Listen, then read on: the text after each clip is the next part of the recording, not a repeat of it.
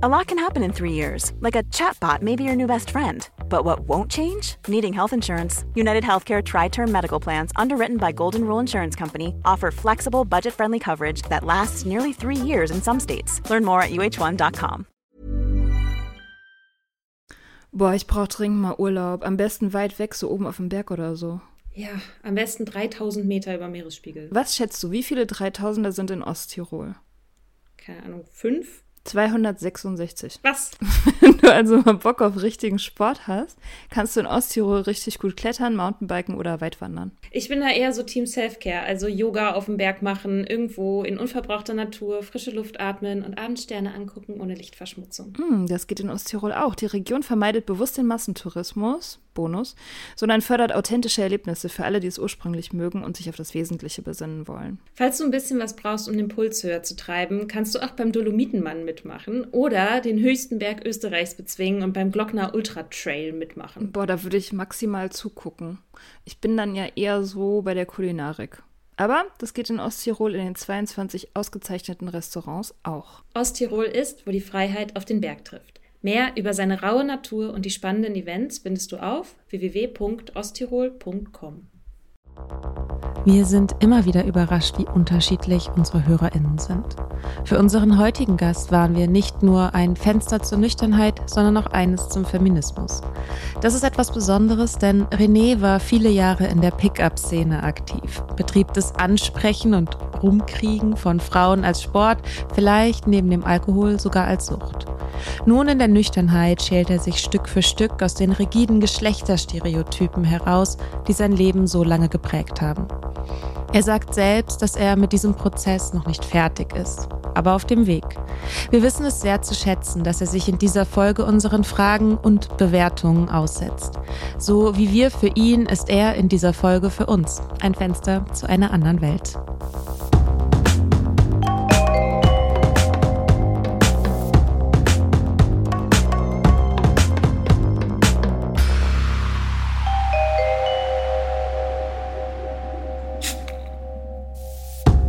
Hey René. Ja, hi. Hallo René. Sag mir, warum hast du aufgehört zu trinken? Ja, ähm, das erste Mal aufgehört zu trinken habe ich, weil es mir ein Arzt gesagt hat, dass ich äh, Alkoholiker sei und äh, ja nicht mehr trinken dürfte in meinem Leben. Das war wahrscheinlich ein ziemlicher Glücksfall für mich im Nachhinein betrachtet. Ich hatte damals eine äh, Trinkpause gemacht von drei Monaten, die hatte ich mir vorgenommen und hatte dann dieses Arztgespräch und habe das so nebenbei erwähnt, dass ich gerade aufgehört habe zu trinken und dass mir, dass es mir gut geht damit. Und dann ja, wurde er neugierig, hat so ein bisschen nachgefragt und geforscht und genau. Und ich habe halt ehrlich geantwortet und dann hat er mir halt am Ende des Gesprächs gesagt, okay, ist gut, dass Sie aufgehört haben zu trinken und Besser bleiben sie dabei nicht nur für drei Monate, sondern den Rest ihres Lebens, denn sie sind Alkoholiker und da sollten sie besser die Finger vom Alkohol lassen. Genau, äh, damit ging's los. Das war halt ein totaler Schock für mich. Ganz kurz, das habe ich noch nie gehört. Ich habe das ja. noch nie gehört. Das war, kanntest du den Arzt? Hattest du schon, war das dein Hausarzt? Nee, nee. Ich war damals äh, Zeitsoldat bei der Bundeswehr und bin geplant gewesen für einen Auslandseinsatz habe im Zuge dessen diesen Arzttermin machen müssen. Ja, deswegen habe ich diesen Arzt damals gesehen. Das war quasi ein Pflichttermin, den ich wahrnehmen musste. Dann einfach gedacht, okay, ich bin dann auch ehrlich ihm gegenüber und habe gar nicht gedacht, dass es so eine große Sache wird.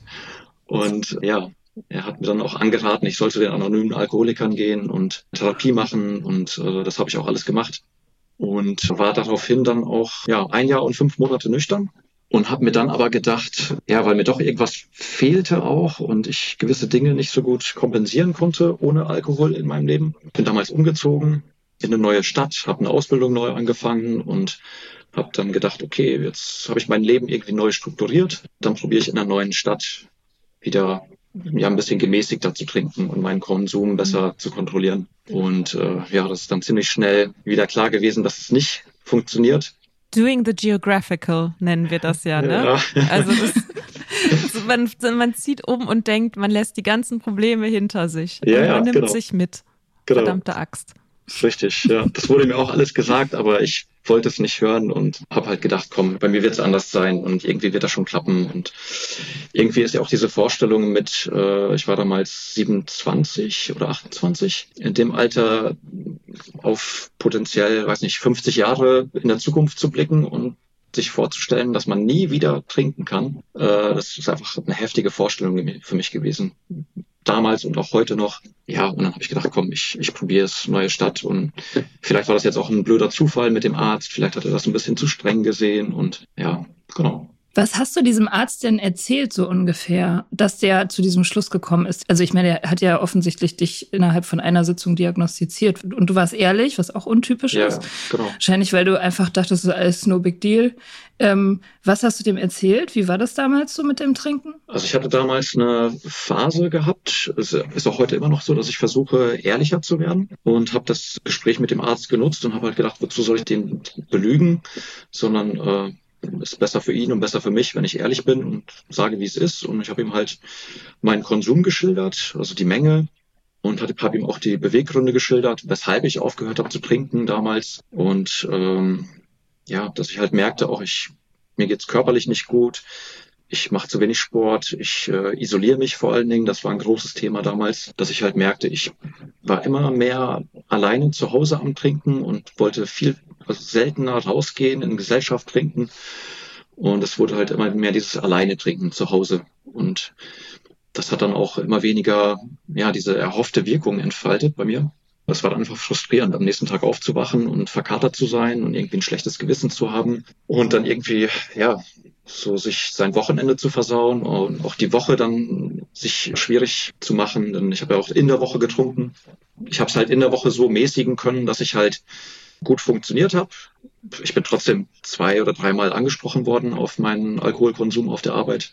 Aber ich war damals Zeitsoldat und man sagt ja, bei der Bundeswehr bist du Berufsalkoholiker. Oh Gott. Ja, da wurde es dann auch nicht so streng gesehen, wenn man dann irgendwie noch verkatert war vom Vorabend und viel und gerne trinkt. Das ist irgendwie normal gewesen. Und ich habe es dann auch einem Vorgesetzten erzählt, dass ich ein Alkoholiker bin. Das habe ich ihm auch so gesagt. Und es wurde dann auch heruntergespielt und wurde dann gesagt, nee, Alkoholiker bist du nicht, das ist doch Quatsch. Und du bist ein Trinker, ja, das stimmt, oder ein Säufer, aber kein Alkoholiker, hallo. Und äh, ja, und irgendwie gab es in mir auch einen Teil, der auch dachte, ja, das stimmt. Also ich bin kein Alkoholiker, aber ich bin halt ein Säufer. Ich trinke halt gerne und das passt auch gut zu mir und ist doch voll mein Ding. Und so war es ja auch, als ich angefangen habe. Da war das ja mein Ding. So, da war das ja echt eine ziemliche Erlösung für mich. Dieses Gefühl äh, und dieser Rausch und diese ganzen Dinge, die damit einher, einhergingen, die haben mir ja mal gut getan. Und ich habe dann auch meine Identität so ein Stück weit um den Alkohol herum aufgebaut. Und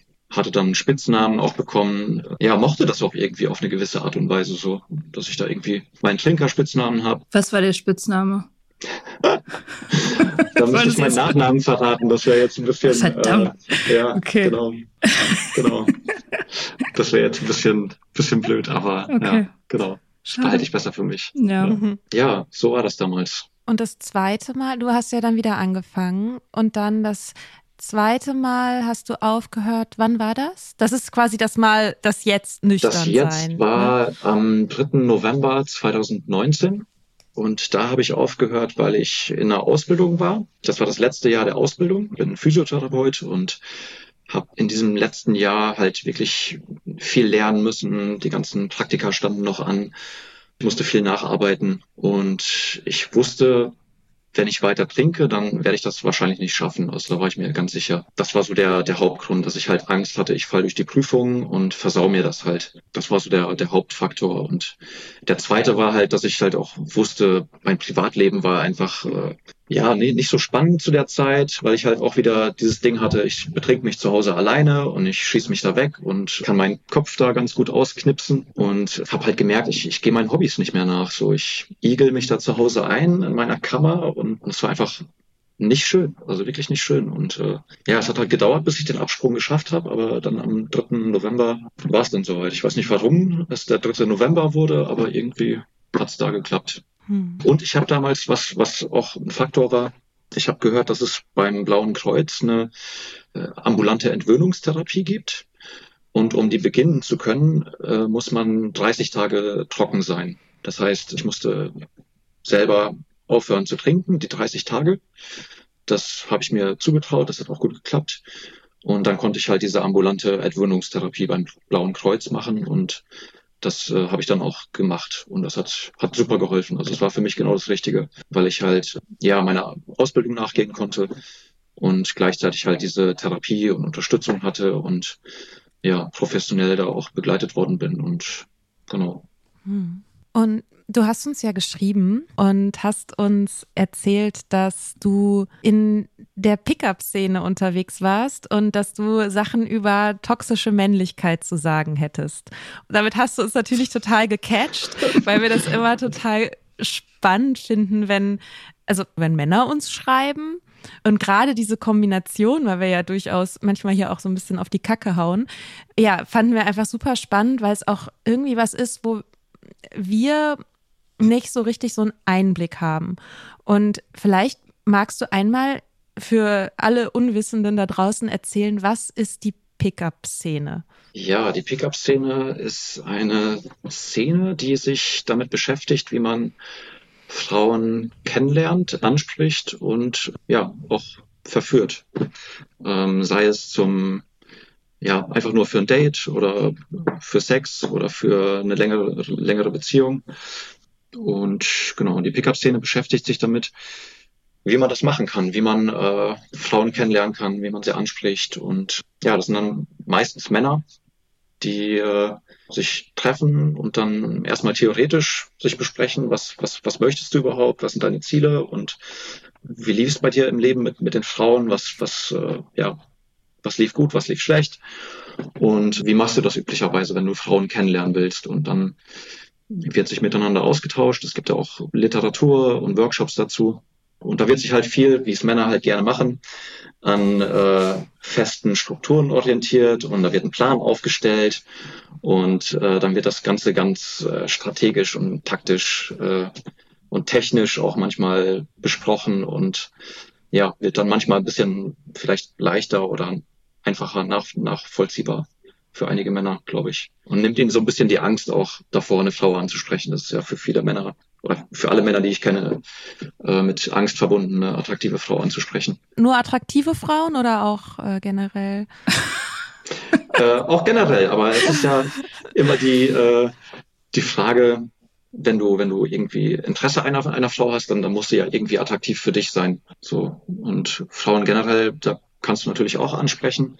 Aber in der, in der Regel hast du ja, haben die, die Männer, die da, die das machen, ja irgendwie ein Ziel. Also mhm. die äh, möchten alle entweder viel äh, Affären haben oder One-Night-Stands oder möchten eine längerfristige Partnerschaft aufbauen oder, oder beides oder eine offene Beziehung führen oder was auch immer. Also da äh, gibt es ja viele Beweggründe, das, das zu tun. Und ja, was bei mir auch so ein Faktor war, war auch, ich wollte auch von meinen Kumpels Anerkennung haben.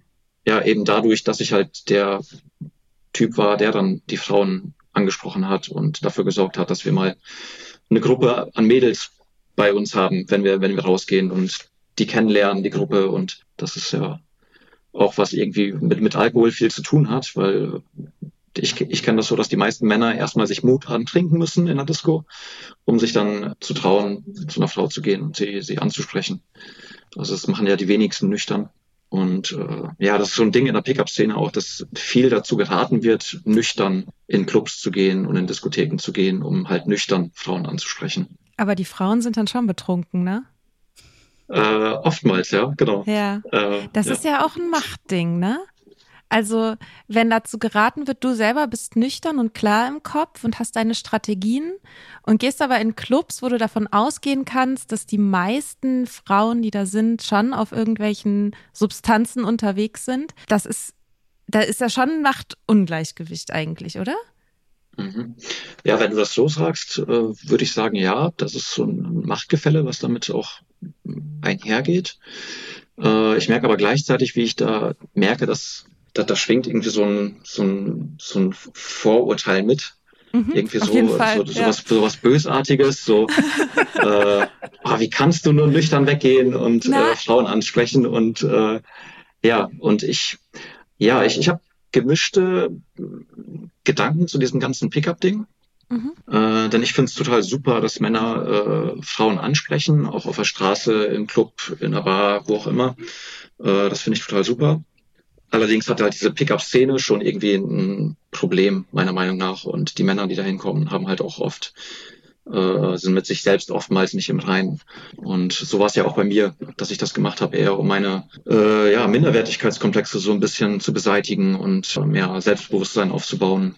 Äh, deswegen bin ich ja da gelandet und, und ja, es ist, es ist ein Machtgefälle, klar, wenn die, wenn die Frau betrunken ist. Aber ich, ich finde, vielen Frauen merkst du das ja auch nicht an. Ist sie jetzt betrunken oder ist sie einfach gut drauf oder ist sie einfach extrovertiert oder ich meine, wenn sie völlig betrunken ist, dann, dann siehst du ihr das an. Aber ich habe viele Frauen auch kennengelernt, die, die gesagt haben, sie haben gar nichts getrunken und die wirkten aber total gelöst und entspannt und hatten Spaß und einen tollen Abend in der Diskothek. Mhm. Also ich glaube, das gibt's auch. Ich wollte damit auch nicht sagen, dass nüchterne Menschen nicht Menschen ansprechen dürfen. Das wäre irgendwie problematisch auch. Ähm, ich glaube, meine Kritik würde sich darauf beziehen, in dem Moment, in dem das Teil einer Strategie wird. Mhm. Dass dieses Machtgefälle irgendwie auch mitgedacht wird. Mhm. Aber das, ich sage ja überhaupt nicht, dass das ähm, automatisch bei jeder nüchternen Person so ist, dass wenn sie jemanden anspricht, sich denkt so, ah, okay, die ist betrunken, ich bin nüchtern, das nutze ich jetzt auf jeden Fall aus. Aber es ist, äh, macht ja schon was mit der mit der Dynamik so, ne? Und ähm, du meintest ja auch gerade, dass es, also dass es, dass diese Szene auch Probleme hat oder die Menschen, die in mhm. dieser Szene sind. Mir ist es tatsächlich eigentlich immer dann begegnet, wenn es um solche Techniken geht, so so Nagging, also E-N-E-G-G-I-N-G wird das geschrieben. Ne? Mhm. Also dieses, also die, das Selbstvertrauen zum Beispiel von einer Person zu untergraben, um sie von einem abhängig zu machen. Also solche, solche Manipulation. Manipulation ja. letztendlich. Das, das verbinde ich am meisten mit dieser Pickup-Szene so, ne? Aber das ist natürlich auch sozusagen mein Blick oder ein Blick von außen. Und ich weiß nicht, wie du das wahrgenommen mhm. hast. Vielleicht kannst du das ein bisschen erzählen. Ja, genau. Also es gibt da schon diese, diese Techniken, die du, wie du ansprichst, Nagging oder ich, ich kenne das, kenne es als äh, cocky and funny, so, so haben wir das bezeichnet, dass du halt irgendwas ähm, arrogant dreistes sagst und gleichzeitig das versuchst lustig zu machen, so dass die Frau wie, wie, wie so ein, wie so ein Necken, so ein liebevolles mhm. Necken. So. Das mhm. hast du ja in einem ganz normalen Flirt auch mit drin. Und in der Pickup-Szene ist es so, dass man das versucht, ja quasi bewusst einzusetzen. Ja, und du versuchst das zu trainieren, dass es äh, ja besser wird oder oder ähm, sich natürlicher anfühlt. Es gibt ja unterschiedliche Männer auch. Ja, ähm, es gibt Männer, bei denen funktioniert das total gut. Ja, die die haben das von Natur aus, dass die dass die so ähm, ja gerne gerne so ihre ihre Späße machen und witzig sind und so ein bisschen necken. Und dann gibt's wieder ganz andere Männer, bei denen passt das nicht. Da ist es nicht authentisch für mich selbst war das einfach so ein, ja, ähm, ich habe es nicht als Manipulation so stark empfunden. Es war eher was, was mir überhaupt den Mut gegeben hat, überhaupt eine Frau anzusprechen. Weil da hätte ich jetzt keine Techniken gehabt äh, und jemand hätte mir gesagt, ach, geh, geh doch einfach zu der hin und sag, dass du sie hübsch findest. Ich, ich glaube, ich hätte es mich nicht getraut. Und mit diesen ganzen Routinen und Techniken, dann hat man eher das Gefühl, ah, du kannst da irgendwie was bewegen und sie irgendwie für dich begeistern. Und im Endeffekt muss ich aber sagen, ich glaube nicht, dass es funktioniert. Also ich habe so viele Pickupper kennengelernt und auch vermeintlich gute Pickupper und ich, ich glaube nicht, dass, dass diese, diese Techniken wirklich dazu so hilfreich sind, dass du wirklich eine Frau von dir überzeugen kannst, die eigentlich gar keinen Bock auf dich hat. Ja, ich glaube, das ist eher so vielleicht eine Frau, die so so so unentschlossen ist, die kannst du vielleicht mit vielen, vielen Techniken dazu bringen, dass sie dann doch mit dir schläft. So. ähm, ja. Und es ist super viel Arbeit und ja. Und dann ist es die Frage. Na gut, und, dann schlafe ich halt mit dir. Ja, ja. Mein Gott. Genau. Und das war halt auch der, der Punkt, der mich, der mich so davon abge, abgebracht hat. Diese ganze Schauspielerei, die damit zu tun hat, so in, in der, in der äh, Pickup-Szene. So. Dass du halt immer irgendwie versucht hast, was darzustellen, was du nicht bist und irgendwie eine Maske aufzusetzen, äh, anstatt dass du du selbst bist und äh, so versuchst die Frau kennenzulernen, auch ehrlich kennenzulernen und dann irgendwie eine intensivere Beziehung auch zu ihr zu haben. Und das war einfach unheimlich anstrengend damals und deswegen fing das an erstmal wie so ein wie so ein fast wie so ein Burnout gefühlt, also dass ich einfach merkte, boah, ich kann nicht mehr, also einfach irgendwie, irgendwie bin ich so leer. Irgendwie finde ich die Frau zwar hübsch und will sie kennenlernen, aber irgendwie bin ich gerade so leer. Ich kann es einfach nicht mehr. Und dann, ja, habe ich mich da immer mehr, äh, ja, davon verabschiedet von dieser Szene und ähm, bin mittlerweile so, dass ich halt, wenn ich im Alltag tatsächlich mal eine ähm, Frau sehe, die mir gefällt, dann würde ich sie auch ansprechen. Aber das ist extrem selten der Fall. Also da muss irgendwie alles stimmen, dass das wirklich passiert. Also das ist ganz äh, selten nur noch. Eher ist es so, dass ich halt gucke, was für Interessen ich habe. Und dann gehe ich halt zu Veranstaltungen, die mich interessieren und darüber lerne ich genauso viele Frauen wie kennen wie zu meiner Pickup-Zeit und bin einfach viel entspannter damit, habe viel mehr freie Zeit auch und viel mehr Energie für andere Dinge und ist einfach einfach schöner und besser und nachhaltiger ähm, als das. Ich habe mir damals ja wirklich auch, das war ja für mich wie ein Sport. Also ich habe ja wirklich mir am Nachmittag drei Stunden Zeit genommen, habe mich dann zurecht gemacht, Haare schön gemacht, was Gutes angezogen, ein bisschen Parfüm äh, aufgetragen, bin dann in die Stadt gefahren und äh, habe dann Frauen angesprochen, drei Stunden lang. Und wenn ich dann fertig war und dann ist mir eine Frau über den Weg gelaufen und meine Haare waren vielleicht nicht mehr richtig äh, gesessen oder was, dann hatte ich schon nicht mehr das Selbstbewusstsein, dahin zu gehen und ihr zu sagen, dass sie mir gefallen hat und ich sie gern kennenlernen würde. Wie war so die Ratio? Also ich meine, wie viel Erfolg hattest du damit, wenn du so viel Zeit investiert hast? Es muss ja Bombe gelaufen sein auch. Nee. Äh, also ich, es ist schwer, so eine, so eine äh, so eine Zahl zu nennen. Ich würde ich würd halt Komm, sagen. du hast doch eine Liste, oder? ich habe ich hab tatsächlich mitgezählt, mit wie vielen Frauen ich Sex hatte. Ich habe die Zahl jetzt gerade nicht im Kopf. Es müssen aber mhm. so zwischen 15 und 20 gewesen sein insgesamt. So. Und um ein Date zu haben, musste ich im Schnitt 10 bis 15 Frauen ansprechen. Und alle, alle fünf bis sechs Dates hatte ich mal äh, Sex mit einer Frau oder eine Affäre. Genau. Die Quote war für mich nicht gefühlt nicht nicht gut. Ich habe halt ja im Jahr ein, zwei Frauen äh, so kennengelernt, dass wir mindestens einmal miteinander geschlafen haben. Und das ist auch seitdem ich aufgehört habe so geblieben. Also das ist einfach für mich so eine ja ganz gute Darstellung, dass Pickup für mich nicht funktioniert hat, weil jetzt, jetzt habe ich genauso viel Sex wie vorher und es ist aber viel entspannter und stressfreier, weil ich halt viel mehr freie Zeit habe, um, um coole Dinge zu machen. Und wenn ich mich dann mit einer Frau unterhalte und ich erzähle über meine Hobbys, dann kann ich was erzählen und muss nicht irgendwie geheim halten, dass ich Pickup mache und ich, ich sie so kennengelernt habe und äh, ja, weil das ja auch irgendwie so ein Ding ist, was man irgendwie was ich dann meistens irgendwie geheim gehalten habe und irgendwie nicht zugegeben habe, dass ich das mache. So. Also es ist immer Lügen auch, ne? Ja, ja, genau. Es ist Lügen, genau. Es, es, es war Lügen, ja, genau. Hm. Wahrscheinlich dann, wenn es wie ein Sport ist, dann auch mit dem, wenn man sie dann ins Bett kriegt oder was auch immer, dann ist es ja irgendwie vorbei. Dann hat man es ja gemacht und dann ist auch gut und dann kann man auch irgendwie zur nächsten wechseln. Das ist ja dann auch irgendwie so, das sind ja so leere Kalorien dann, ne? Also es ist ja qualitativ überhaupt nicht interessant. Ja, genau. Ich habe mich auch gerade gefragt, ob es auch nicht nur Sport, sondern auch ein bisschen Sucht war. Weil mhm. es ging ja nicht, es ging ja nicht um das Haben und das Behalten und das Pflegen einer Beziehung so, also diese ganze Maintenance sozusagen, sondern es ging ja immer um dann das nächste. Und das ist ja, ja auch so ganz charakteristisch für Sucht. So, es geht nicht um das Getränk, was du gerade trinkst, sondern es geht darum, es, du bist im Kopf eigentlich schon bei dem nächsten. Ja, so. voll. Das Maintenance ist ja schon äh, furchtbar anstrengend und äh, da hatte ich ja gar keine mhm. Lust drauf auf sowas. Und Pickup ist halt, wenn du erstmal drin bist und das kannst, oder, oder bei mir war es halt so, ich war unheimlich gut darin, äh, Frauen anzusprechen. Und das, das fiel mir leicht. Das war irgendwie easy irgendwann. Und dann war das wie so ein Rausch. Das war dann, das hat immer, immer gut geklappt. Ich habe fast immer positive Reaktionen bekommen, was nicht heißt, dass die mir jedes Mal ihre Nummer gegeben hat, aber zumindest haben sie sich alle, haben fast alle Frauen gelächelt, haben sich bedankt und äh, und das war ja für mich dann auch immer irgendwie ein Erfolg. Und dann haben mich auch Männer angesprochen auf der, auf der Straße und gefragt, hey, was hast du da gerade gemacht? Ich habe gesehen, du hast die angesprochen.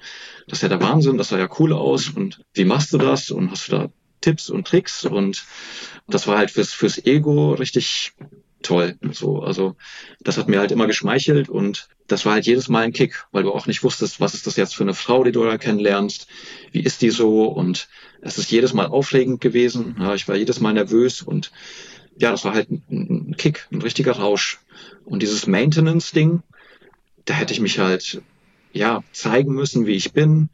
Ich hätte an mir arbeiten müssen. Ich hätte irgendwie mit ihren Macken auch zurechtkommen müssen und so. Und das ist ja, ja, irre schwierig und anstrengend und es ist ein gutes, gutes Beispiel halt auch, wie, wie Sucht bei mir halt auch gewesen ist. Also ich habe halt auch dann lieber gesoffen am Abend, als äh, mir nochmal Anatomiekarten durchgelesen zu haben. Und ähm, das ist halt nicht gut und nicht nachhaltig und ist scheiße. Ja. Genau. ich merke halt, für mich ist es auch so mh, hm, schwierig, über dieses Thema zu reden, weil ich auch mh, hm, ja Angst habe, dann dazustehen wie so ein ja wie, wie so ein wie so ein Typ, der nur auf Sex aus ist, wie so ein manipulativer Wichser, der einfach nur den ganzen Tag nichts Besseres zu tun hat, als irgendwie Frauen flach zu legen und äh, ja, und ich stelle mir vor, das war es bei mir nicht. Ich glaube, ich war irgendwie von von Natur aus habe ich schon irgendwie so ein ja, auch so, so, ein, so ein ganz starke romantische Seite in mir, dass ich irgendwie so die Vorstellungen habe von einer Frau fürs Leben und dann zusammen durchs Leben schreiten und dann irgendwie äh, ja mit Haus und Kindern und sowas. Zumindest war das mal so die Vorstellung, die ich hatte. Das hatte halt Pickup auch so ein Stück weit dann ja kaputt gemacht, will ich vielleicht sagen. Ich habe da ein Buch gelesen, das nennt sich Lob des Sexismus. Und das ist auch ziemlich Klingt super. Ja. Und das ist auch ziemlich, ziemlich hart. Und äh, ich habe das mit, äh, ich glaube, ich war da 18 oder 19, als ich das gelesen habe. Und äh, ja, war halt noch überhaupt nicht reif und habe mir das durchgelesen. Und da wird halt von äh, festen monogamen Beziehungen wird halt komplett abgeraten und es wird halt nur so, so ein äh, so ein offenes Beziehungsmodell wird halt als das einzig wahre dargestellt und dass es das einzige ist, was funktioniert und Menschen sind halt triebgesteuert und äh, die Frau sucht sich immer einen Mann, der diese und jene Qualitäten hat und das macht halt was mit einem, wenn man das, das liest und dann auch dem Autor glaubt und der ganzen Community glaubt, die halt auch dieses Buch gelesen hat. Das war halt das Buch, was halt so am, am meisten gelesen worden ist in der Community und auch immer weiterempfohlen worden ist. Ja, das war so eine Gehirnwäsche, möchte ich fast sagen, das Buch. Hat dann so meinen Blick auf Frauen auch verändert und auch zum Teil ins, ins Negative verändert. Inwiefern? Was hast du für über Frauen gedacht? Ich habe gedacht, oh Gott, oh Gott, ich darf gar nicht mehr ich selber sein, ich darf gar nicht mehr verletzlich sein, ich darf gar nicht mehr irgendwie sensibel sein oder, oder so, so dieser nachdenkliche Typ sein, sondern ich musste eher so der, der Anpacker sein, der Macher sein, der Anführer, der Leitwolf, der Durchsetzungsstarke, der, der Machtwort spricht. Genau, solche Dinge eben. Ne? Wobei das sind ja jetzt alles Sachen, die den Blick auf dich selbst verändert haben. War dann der Gedanke, dass wenn du das nicht bist, Frauen das nicht wollen können? Oder was, inwiefern genau. hat das was mit Frauen zu tun? Also meine, meine Vorstellung war halt, dann bist du für Frauen nicht interessant. Also mhm. dann wirst du nur Frauen kennenlernen, die, die völlig einen an der Waffel haben. So war es halt in dem Buch beschrieben, dass halt, dass du dann halt nur Frauen anziehst, die halt, ja, eine ganz äh, starke Persönlichkeitsstörung haben, die dich dann in den absoluten Ruin treiben werden, die dich völlig fertig machen werden und äh, dein ganzes Leben ruinieren werden. Feministinnen? Ja, genau. genau. Ja. Das hat halt, vieles enorm erschwert. So und von diesen ganzen Glaubenssätzen, die ich damals hatte, versuche ich mich halt nach und nach zu lösen, beziehungsweise ich versuche sie zu hinterfragen erstmal. Und ähm, deswegen finde ich halt euren Podcast so super, weil ich da super viel über äh, über über Frauen auch gelernt habe. Viele Themen mir gar nicht so bewusst waren. So das Prinzip Cool Girl habt ihr mal erläutert das, das war mir nie und nimmer hätte ich gedacht, dass eine Frau so bescheuert sein kann, dass sie, dass sie tatsächlich so versucht, ein Cool Girl zu sein, um gut bei Männern anzukommen. Also das war völlig faszinierend für mich, dass das Frauen auch so machen, so, dass die auch so eine so ein Spiel da abziehen und äh, gar nicht so von Natur aus so sind.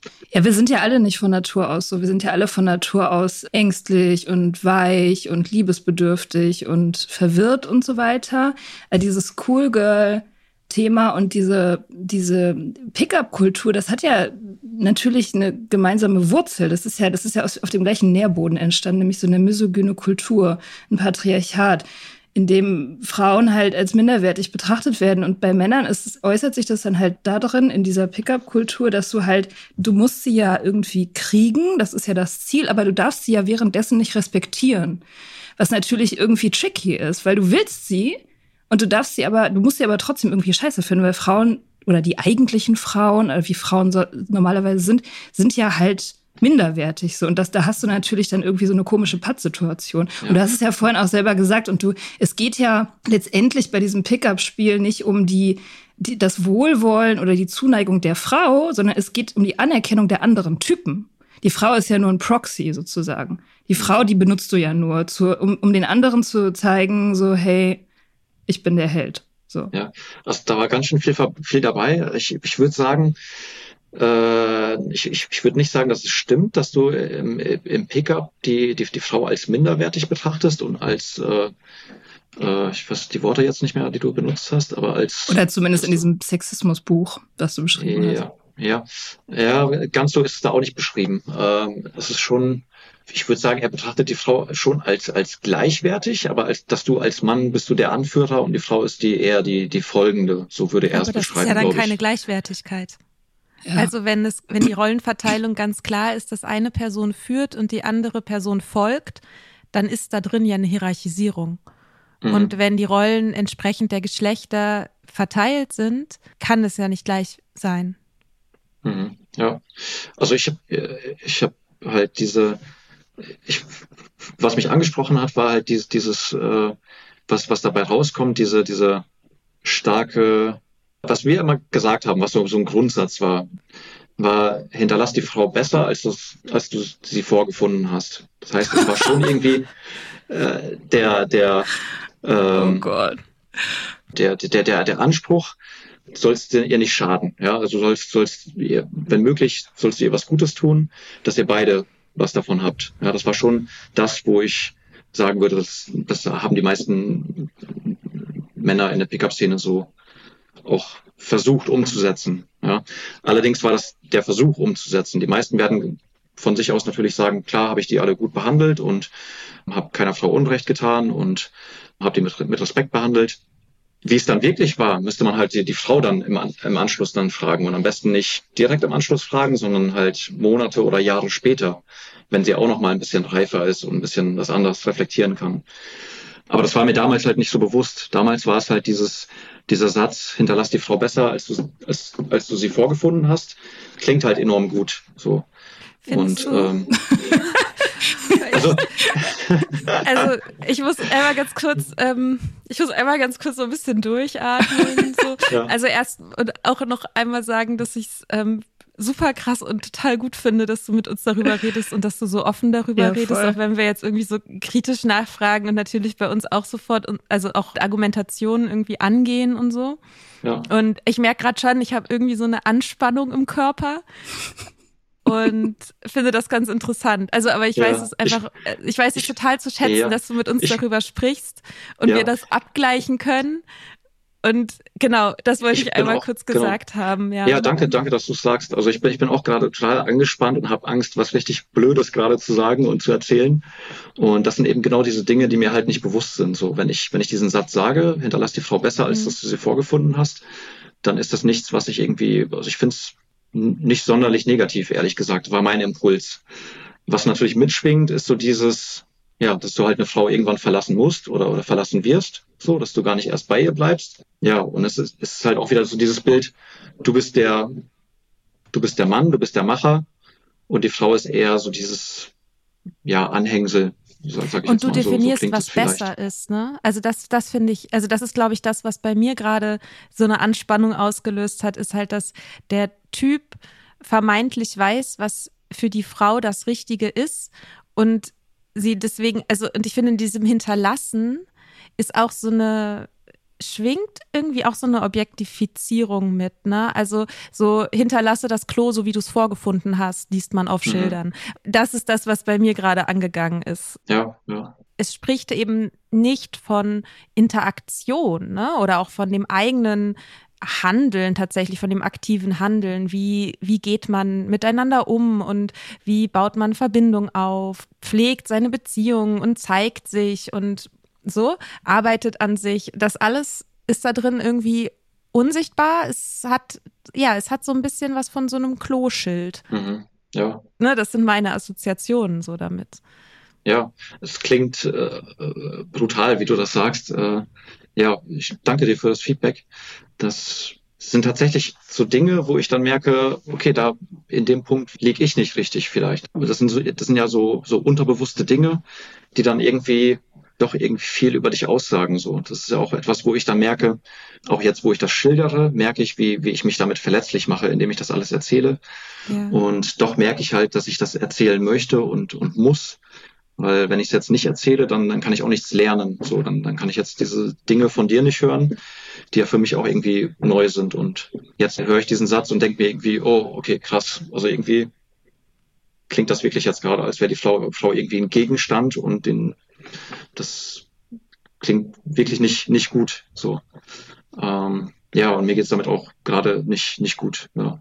Aber danke, ja. dass du das so annimmst. Ja. Voll gut. Danke. Also ich, genau.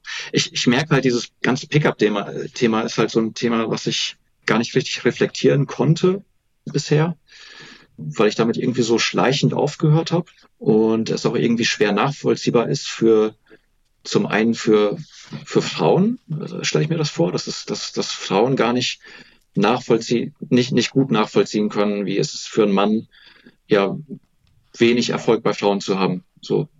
Oder, oder, oder Schwierigkeiten damit zu haben, Frauen kennenzulernen.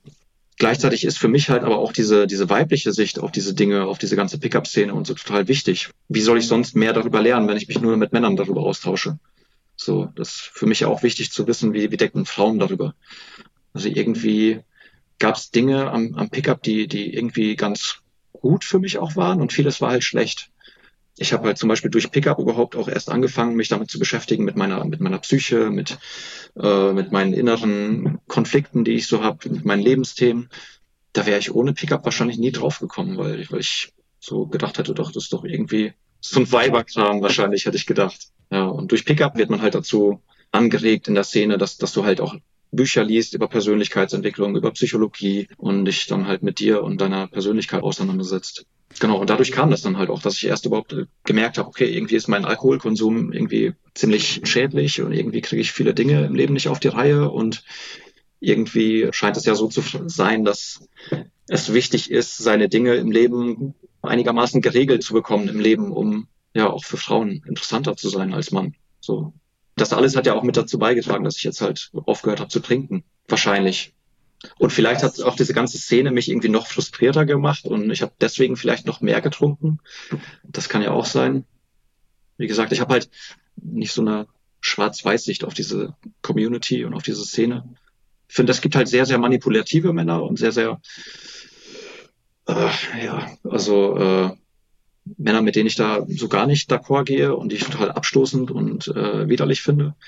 Und dann gibt's wieder total nette Männer, die irgendwie das aus, denke ich, relativ guten Gründen gemacht haben, die jetzt verheiratet sind und Kinder haben und denen es gut geht und ähm, ich würde mir tatsächlich denken, dass bestimmt die allermeisten Männer in diese Szene kommen aus sehr guten Gründen und auch, auch aus sehr nachvollziehbaren Gründen. Also ich glaube zum Beispiel nicht, was du vorhin gesagt hast, dass es schwer ist für Frauen, das nachzuvollziehen. Ich finde das total einfach nachzuvollziehen, weil dieses, wie funktioniert der Umgang mit dem anderen Geschlecht und wie funktioniert halt diese ganze Romantik und Sexsache und diese Liebesdinge und so, das äh, verstört ja uns alle also die Frauen ja auch. Also die haben halt, Frauen haben halt nicht das Problem, dass sie nicht stark genug sind. Frauen haben halt permanent das Problem, dass sie nicht schön genug sind. Und das sind halt mhm. beides so patriarchale Unterdrückungsmechanismen letztendlich, die halt Männer wie Frauen gleich, gleich belasten. So. Deswegen ist das Problem ja auch irgendwie das gleiche. Also man hat halt Angst davor, abgelehnt zu werden. Es wird ja immer wieder gesagt, so Männlichkeit ist in der Krise die Männer wissen nicht mehr, was sie tun sollen mit den ganzen starken Frauen und die ganzen alten Männlichkeitswerte sind irgendwie nichts mehr wert. Oder äh, auf der anderen Seite fühlen sich die Männer nicht männlich genug und müssen das dann irgendwie faken oder das, was sie für Männlichkeit halten oder als Männlichkeit verkauft bekommen und so. Das ist ja, das betrifft uns ja alle. Also das ist ja überhaupt kein Männer-Frauen-Ding, sondern es ist einfach ein Menschheits- und Patriarchatsding. So. Deswegen, ähm, warum erzähle ich das jetzt alles? Ich, ich finde das alles sehr nachvollziehbar. Also, ja. Und ich rede ja auch viel mit Männern. so. Denkt man immer gar nicht, ne? Und ich, ich habe echt, also schon oft, ich habe mal einen Lover gehabt, der mir gesagt hat, also den kannte ich ganz kurz, der war, der hat mich angequatscht im Spa und ähm, war auch nüchtern und ich fand das irgendwie beeindruckend und wir haben da halt ein paar Tage später drüber geredet und der meinte dann so, es ist das Schwierigste auf der Welt, eine Frau anzusprechen. Das ist das Krasseste überhaupt. Das macht allen Männern so eine Angst. Und er meinte dann so, du musst irgendwie, wenn du das planst, du darfst das nicht planen, du musst es sofort machen. Du darfst nicht vorher darüber nachdenken, weil dann machst du es nicht. Dann ist es zu beängstigend. Du musst halt wirklich ohne zu denken losgehen und das machen. Und ich dachte so, und das war echt ein süßer Typ, ne? Also ich habe ohne mit äh, ohne zu zögern mit dem angefangen rumzumachen, aber der das das hat mir erstmal klar gemacht, das hat mir erstmal klar gemacht, wie äh, was das für ein Ding ist. So mhm. so wie wie belastet das ist so ja, also ich verstehe das sehr gut. Ich habe Verständnis. Ja. Danke, danke, ja, genau. Äh, du machst dich ja in der Situation auch sehr verletzlich. Ne? Also wenn du einer Frau sagst, dass du sie attraktiv findest und kennenlernen möchtest, dann äh, ja, liegt die Macht in dem Moment ja bei der Frau, indem sie sagt äh, ja oder nein.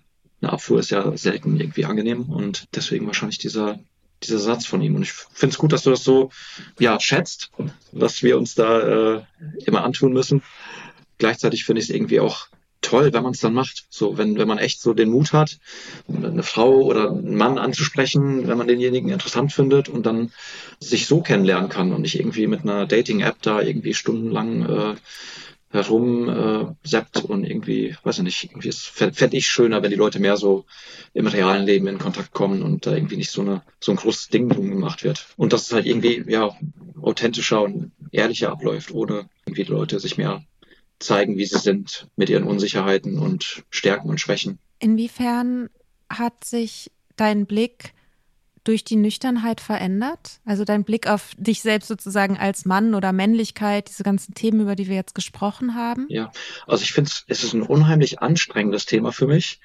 Und ich selber versuche gar nicht irgendwie mich irgendwie so im Kontext zu sehen, so wie bin ich als Mann oder wer möchte ich als Mann sein, sondern ich bin jetzt mehr so dabei, wie möchte ich als Mensch sein, weil also dieses yes. Thema Kachelalarm, das ist Kachelalarm. Entschuldigung, wir, äh, wir merken immer mittlerweile, wir sind so gut eingespielt, dass wir wissen, was wir hinterher auf die Instagram Kachel schreiben. Das war das doch Mika, oder? Was du gemacht hast gerade? Ja, und aber auch einfach ähm, Zustimmung zu dem, weniger sich darüber Gedanken zu machen, wer man ist als sein Geschlecht, das ja sowieso eine Konstruktion ist, um das nochmal hier an dieser Stelle zu sagen, männlich, weiblich, binäre ja. Geschlechter und so weiter.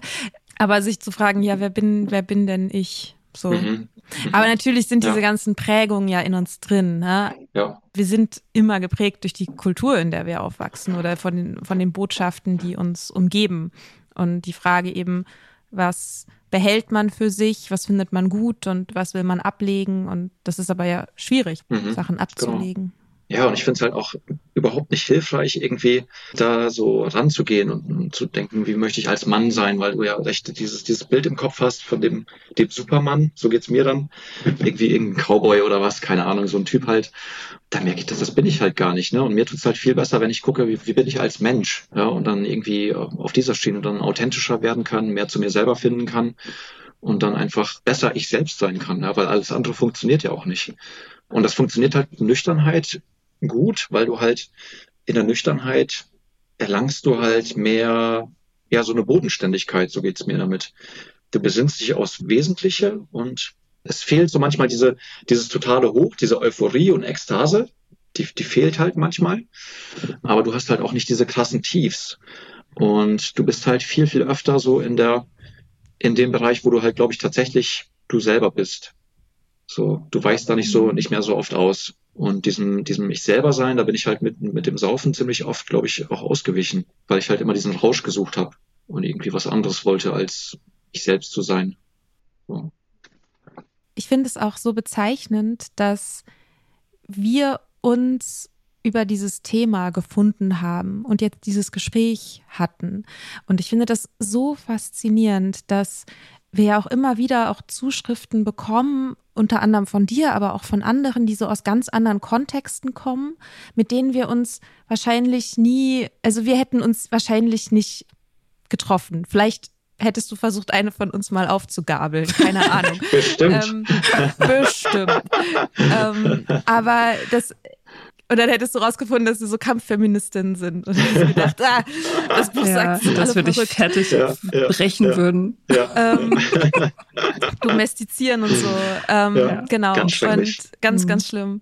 Aber dass wir, ja, dass wir so über dieses Thema Nüchternheit und die Frage, wie wir zu uns selbst kommen, uns irgendwie alle auch da treffen können. Und auch wenn wir aus verschiedenen Richtungen kommen und auch unterschiedliche Weltbilder haben und wir ja an einigen Stellen bestimmt auch nicht d'accord sind, so, aber dass wir trotzdem uns in dieser Sache treffen können. Das finde ich total magisch. Absolut. Also das finde ich immer ja er- erstaunlich, wie da sich Verbindungen auftun und ich glaube auch, wir wir kommen aus ganz anderen Welten. Trotzdem ist es halt voll hilfreich für, für, für jemanden, wenn man dann auch Blicke in andere Welten werfen kann und dann gucken kann, was, was passt für mich, wo habe ich mich geirrt, was möchte ich ändern und gute Dinge für sich mitnehmen kann und auch gute Dinge weitergeben kann. Ja, das ist die Magie der Bullshit-freien Zone. Das ist das, was Lulu mal gesagt hat. Nüchternheit ist, ähm, sich nicht mehr selbst zu bullshitten, sich selber keinen keinen Quatsch mehr zu erzählen. Und das ist ja sozusagen, das eint ja all diese verschiedenen Nüchternheitsprozesse. So Ehrlichkeit. Hm. Mhm. Finde ich voll wichtig. Ja, sehr schön. Vielen Dank für deine Ehrlichkeit und dass du dich hier in diesem feministischen Podcast mit diesem Thema geoutet hast und äh, uns davon erzählt hast. Das ist total spannend und danke. Dankeschön. Ja, für, für mich war es mega aufregend und ich möchte auch nochmal irgendwie klarstellen, falls es irgendwie nicht rübergekommen ist. Ich hab, ich mag Frauen total gerne. Ich bin, glaube ich, kein, kein, kein Arschloch oder so. Ähm, aber ich, genau, wollte halt ehrlich über meine Zeit in der Pickup-Szene reden und habe aber auch irgendwie meine Baustellen da noch offen, wie ich auch heute dann äh, ja feststellen konnte. Genau, habe in der Richtung noch einiges zu tun und, und deswegen war es für mich super hilfreich, mit euch zu reden und und schätze euch für den Podcast. Also ihr habt mir echt, echt viele schöne Stunden bereitet und äh, ich höre euch gerne zu und euren Gästen und Cool. Cool. Danke. Danke dir. Vielen Dank. Schönen Dankeschön. Sonntag. Ja. Schönen Sonntag. Bye. ja, euch auch. Ciao, ciao. Danke. Bye. Danke.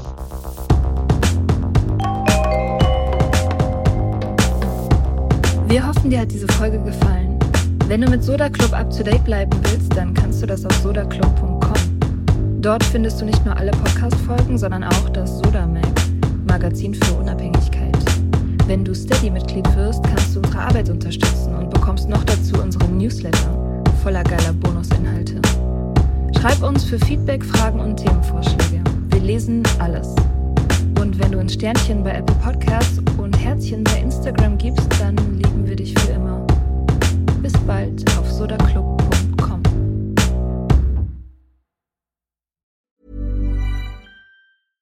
Ever catch yourself eating the same flavorless dinner three days in a row?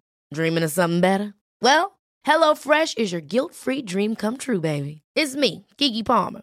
Let's wake up those taste buds with hot, juicy pecan crusted chicken or garlic butter shrimp scampi. Mm. Hello Fresh. Stop dreaming of all the delicious possibilities and dig in at HelloFresh.com. Let's get this dinner party started.